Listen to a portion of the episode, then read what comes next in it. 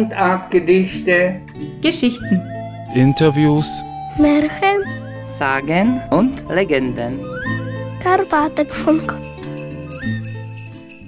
Hallo und herzlich willkommen zum Karpatenfunk, dem Podcast des Karpatenblattes. Mein Name ist Katrin Lütschko und ich bin die Chefredakteurin des Magazins der deutschen Minderheit in der Slowakei. Hallo und ich bin Hubert Kojar, der IFA-Kulturassistent des Karpatenblattes. Hubert, sag mal, magst du eigentlich Knoblauch? Nicht wirklich. Echt nicht? Nee, also ab und zu esse ich Knoblauch in der Suppe oder wenn es als Remoulade am Fleisch ist, aber sonst nicht wirklich. So roh würde ich Knoblauch nicht essen. Ich liebe Knoblauch. Und hast du schon mal davon gehört, dass der Knoblauch magische Kräfte haben soll? Ja, das habe ich schon gehört. Und weißt du, was er bewirken kann? Nein, In der ZIPS hat man zum Beispiel befürchtet, dass in der Weihnachtsnacht das Vieh verhext wird. Und weißt du, wie man da versucht hat, die Hexen zu verbannen? wie, sage mir. Mit Knoblauch. Oh, interessant. Das habe ich nämlich auf einer Aufnahme gehört, die ich im Tonarchiv des Museums der Kultur der Karpatendeutschen in Pressburg-Bratislava gefunden habe. Die Aufnahme ist über 50 Jahre alt und die Sprecherin stammt ursprünglich aus der ZIPS. Wollen wir mal reinhören, wie das läuft mit dem Knoblauch und den Hexen? Ja, ich bin gespannt. In der Christnacht habe ich Angst gehabt, dass uns die Hexen, die sollen die Kühe verhexen oder die, Schweine und dergleichen. Da sei ich gegangen, habe ich einen Knoblauch und da habe ich in jeder Tier ein Kreuz gemacht. So dass die Hexen nicht erinnern können, wo das Kreuz wurde, ist das Vieh nicht behext worden. Und hast du verstanden, was man mit dem Knoblauch gemacht hat? Ja, man muss den Knoblauch in den Stall reingeben zu dem Vieh, damit das Vieh nicht verhext wird. Aha, sehr gut. Das hast du aber gut verstanden dieses Mal. Du wirst langsam Experte in den karpatendeutschen Mundarten. Das kann sein, ja. Übung macht den Meister. Genau, man hat also den Knoblauch genommen und ist zu den Ställen gegangen und hat dann mit dem Knoblauch ein Kreuz an den Stall gemacht. Man musste allerdings aufpassen, dass man sich dabei nicht verletzt, sonst konnte das Ganze auch ins Auge gehen. Und einmal sei ich auch gegangen und ho, die Tier war sehr rau und habe auch das Kreuz gemacht. Dann ist mir ein großer Splitter unter den Nagel reingegangen. Und seit der Zeit habe ich das nicht mehr gemacht, habe ich gesagt. Mutter, das ist ein Aberglauben. Von unten ist Schluss damit. Ich habe Schmerzen gehabt. Da war der Aberglauben geheilt. Und habt ihr bestimmte Sitten oder Gewohnheiten zu Weihnachten? Ja, bei mir zu Hause, vorher habe ich gemeint, dass das sehr typisch für die ganze Slowakei ist und für die Karpatendeutschen auch in meiner Umgebung, aber das weiß ich nicht. Wir haben mehrere Sitten bei mir zu Hause. Zum Beispiel am 24. Dezember, am Heiligen Abend, fangen wir immer mit einem Gebet an beim Weihnachtsbaum und dann gibt es Bescherung. Jeder bekommt ein Geschenk und dann gehen wir zum Tisch und dann fängt das Abendessen an. Wir haben eigentlich immer wieder die gleichen Abläufe. Das bedeutet, zuerst trinken wir zusammen ein Gläschen Wein oder alkoholfreies Getränk und dann haben wir die Oblaten mit Honig und es gibt zwei Formen von Oblaten, also so runde Oblaten und dann noch flache. Achso, so gerollte, oder? So zusammengerollte. Genau gerollte Oblaten und flache runde Oblaten meistens mit einer Weihnachtsabbildung. Also da auf der Oblate ist meistens ein Weihnachtsbild. Okay, macht ihr das selber oder kauft ihr die?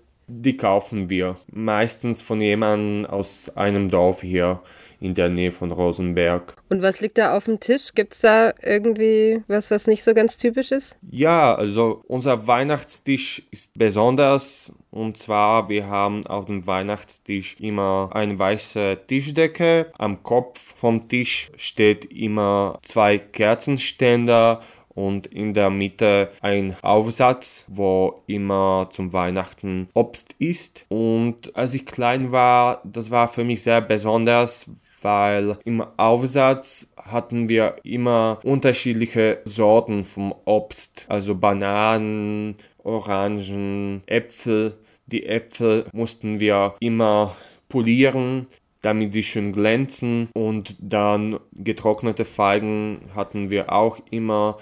Und dann haben wir noch extra Teller für die Engelchen, sagt man bei uns. Für die Engelchen. Ja, ja, da lassen wir immer ein Stück von jedem Essen am Abend für die Engelchen. Aha. Damit auch die Leute, die nicht mit uns sitzen können, auch etwas bekommen. Und wir haben auch zum Beispiel, wenn jemand in dem Jahr gestorben ist, dann haben wir noch extra Teller für die Person. Okay, und der steht dann, wie wenn die Person da wäre quasi. Der Teller steht dann extra dann. Ja, genau, Aha, interessant. genau, ja. Als Gedenkzeichen. Mhm, das ist schön eigentlich. Und dann essen wir aus einem extra Porzellan. Und dieser Porzellan benutzen wir zum Weihnachten und zu besonderen Veranstaltungen. Gibt's denn bei euch irgendwas, was man an Weihnachten auf gar keinen Fall machen sollte?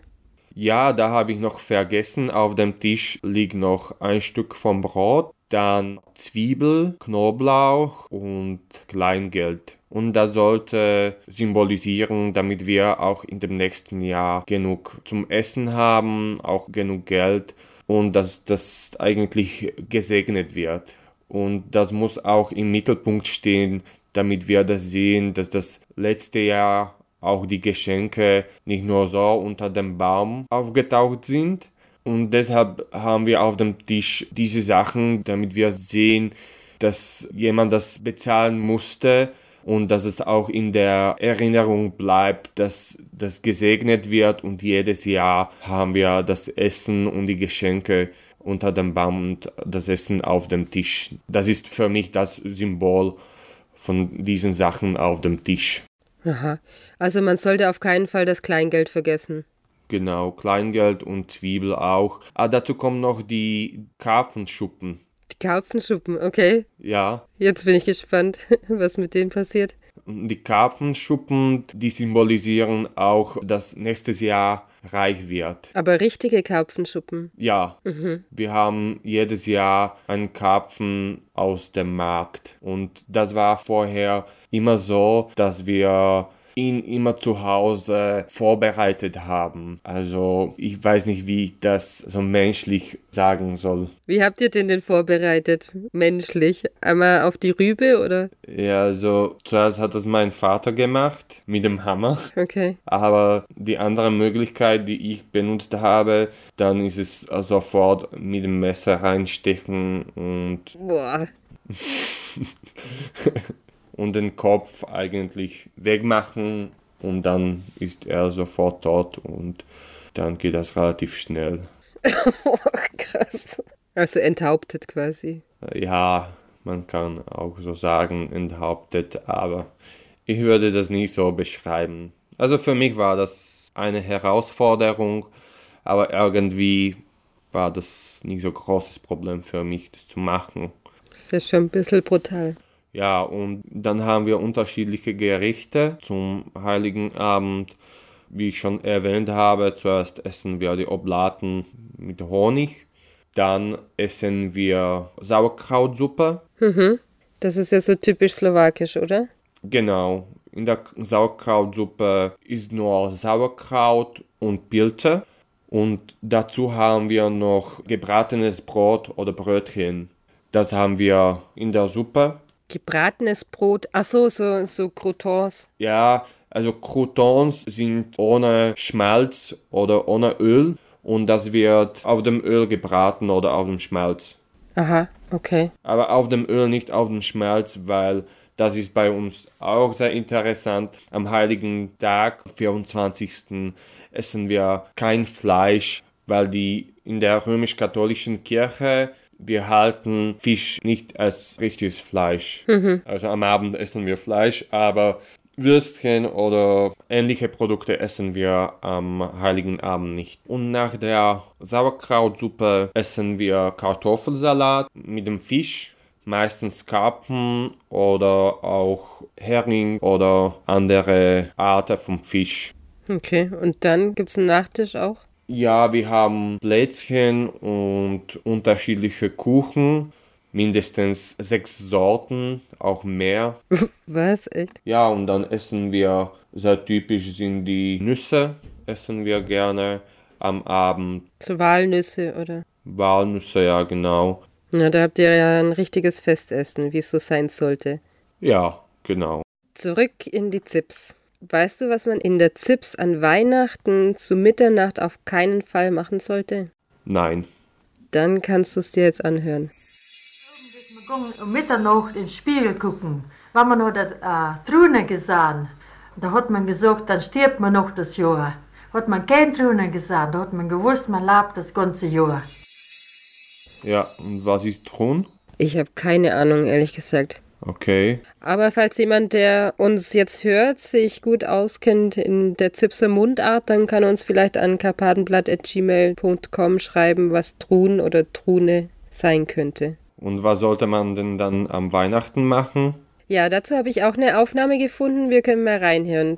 Und auf dem Brunnen ist man gegangen gucken, drinnen. Da hat man gesehen, auch einen Geliebsten, also vom Wasser in Schein. Da hat gesagt, der Mund erscheinen und da hat man dann in Zukunft ihr draus sein. ne? Auch ein Oberglauben. Ne?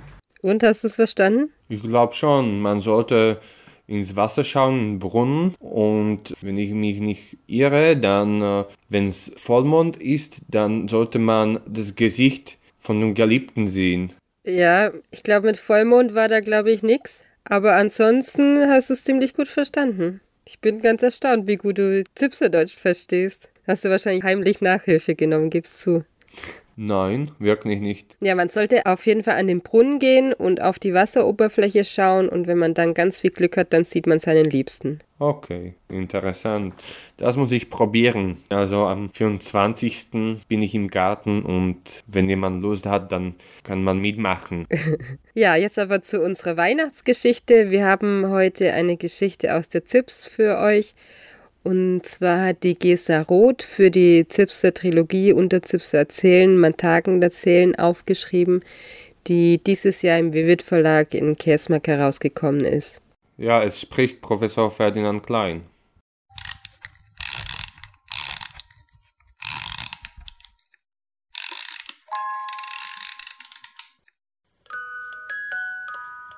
Wenn ein Jahr sich wieder seinem Ende nähert, wenn gar Schneeflocken zur Erde fallen, dann gehen die Gedanken eines Zipsers in seine verlorene Heimat zurück.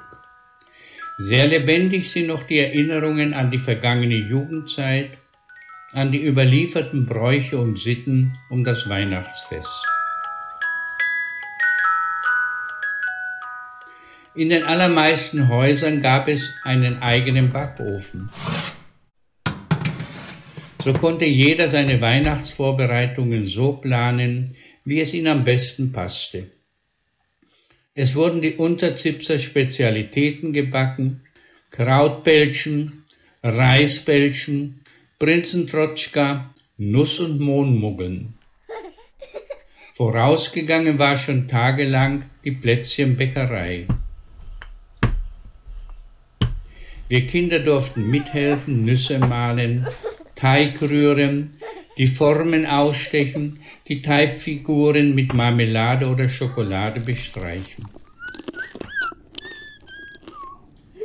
Einige besonders schöne Stücke wurden mit einer Nadel durchstochen, mit einem Zwirnsfaden versehen und dann auf den Christbaum gehängt.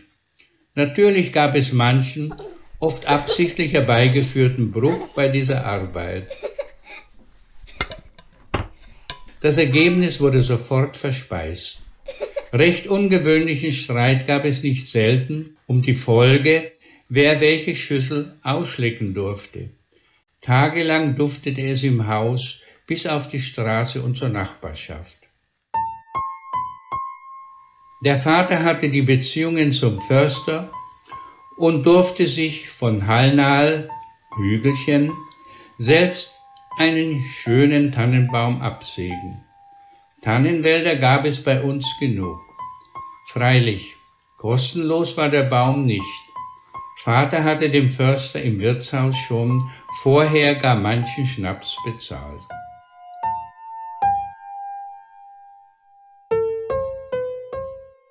Rechtzeitig schon kaufte Mutter von dort Zuckerwürfel ein, dazu silbernes und goldenes Staniolpapier.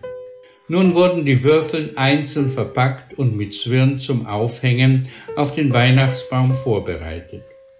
Das überstehende weiße Papier wurde mit der Schere fein eingeschnitten, so dass gleichmäßig Franzen entstanden. Das so entstandene Werk hieß dann Salonzucker. Er sah kostbar und festlich aus. In späteren Jahren konnte man den Salonzucker gleich schachtelweise kaufen, dazu Schokoladenfiguren in bunten Staniol und auch Christbaumbehang aus Glas. Aber ihn zu Hause zu machen, das war billiger und auch interessanter.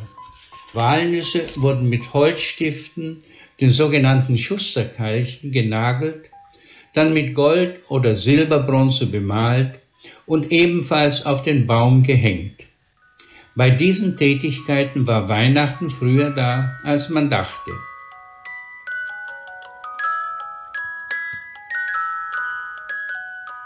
Anschließend ist selber in die Kirche gegangen, die ganze Familie. Und das war eine schöne Erinnerung. Am heiligen Abend gingen wir gemeinsam in die Kirche, dann aber schnellstens nach Hause. Von der Kirche sind wir heimgekommen, hat der Vater genommen Gesangbuch. Alle haben uns am Tisch rundherum geschaut und haben gesungen, schöne Weihnachtslieder. Zum Abendessen gaben es Schweinsbratwürstchen aus eigener Schlachtung, Kartoffeln und Kraut aus eigenem Fass. Wir hatten eine eigene Kuh, die vom städtischen Hirten über die Sommermonate auf der Weide Trohanken genannt gehalten wurde. Dafür mussten wir an die Stadt eine Gebühr bezahlen. Wir freuten uns immer, wenn wir unsere Kuh, die Fanny, auf der Weide besuchen und etwas Gutes bringen durften. Am heiligen Abend kam der Hirte zu seiner Kundschaft.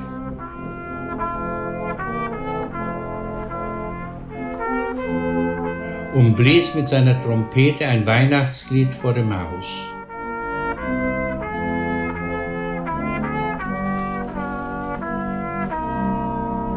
Natürlich wurde er dafür reich beschenkt.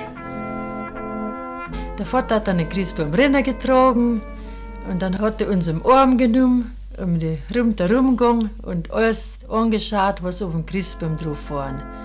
Vater hatte schon vor Jahren eine Krippe und ein Kirchlein gebastelt.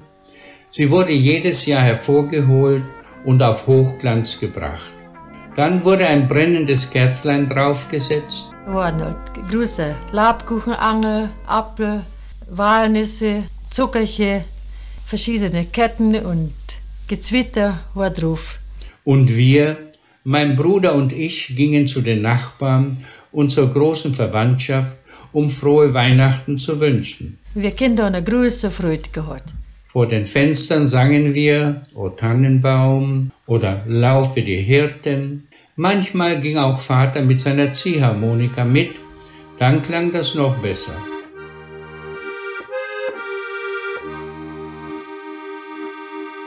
Unser knappes Taschengeld wurde durch diese Aktion wesentlich aufgebessert. Freilich, es war mühsam verdient.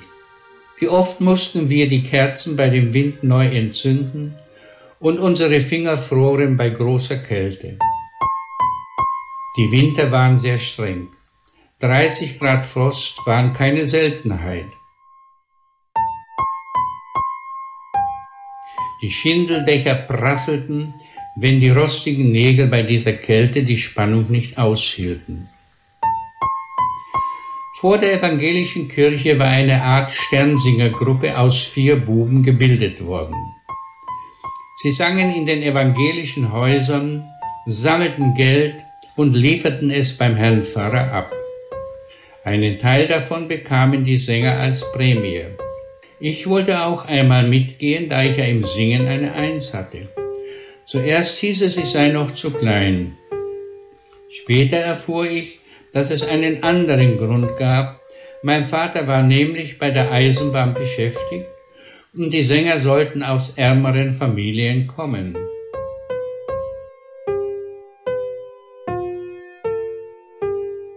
Und diese Erinnerung bleiben mir bis auf den heutigen Tag und solange wie ich leben war.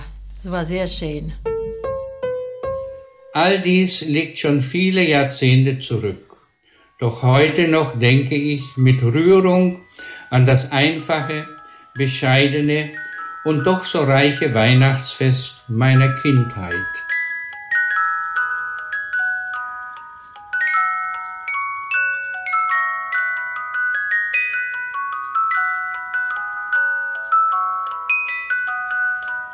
Hubert, sag mal, ihr habt doch auch solche Salonzucker gemacht, wie es in der Geschichte erwähnt wurde, oder? Ist das bei euch Brauch? Ja, also ich muss zuerst erklären, was Salonzucker auf Slowakisch Salonki bedeutet. Das ist eine mit Weihnachten verbundene Süßigkeit aus Ungarn, habe ich gelesen, und eine traditionelle Weihnachtsbaumdekoration.